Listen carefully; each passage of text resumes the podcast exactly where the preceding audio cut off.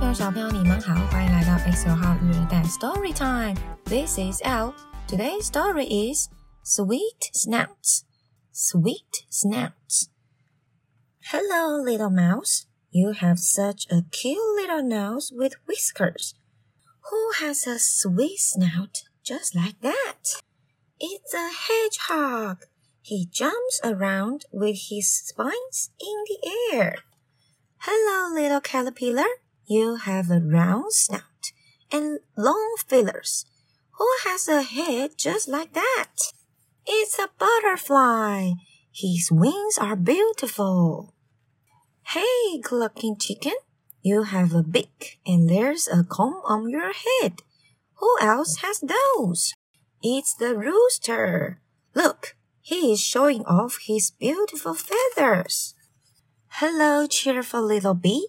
You have feathers and you look friendly.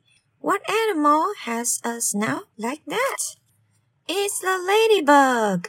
Her wing case is red with black dots. Hey, soft little bunny. You have a twingy nose and you eat sweetgrass. Who does the same with a snout like that? It's the sheep. She is nice and warm in her woolen coat. Hey, nice little duck. Your beak is so pretty and colorful. Who has a beak just like that? It's a swan. He swims gracefully in the pond. 故事结束喽。这本书啊，它的书名《Sweet Snouts》，snout 指的就是动物的口鼻的这个部分。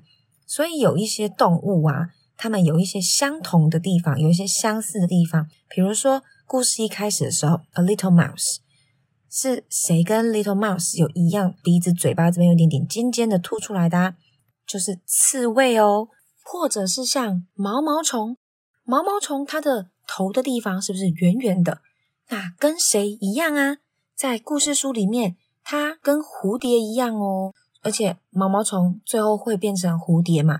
所以这一本书它的设计啊，就是有一些呃页面它是只有一半的，所以它是跟下一页的图片会去做一个结合，做一个延伸。所以我觉得这本书很有趣哦，而且它的图画颜色也很漂亮，色彩很缤纷。所以如果喜欢这一本书的小朋友，也可以去找找看这一本书来念念看，来读读看哦。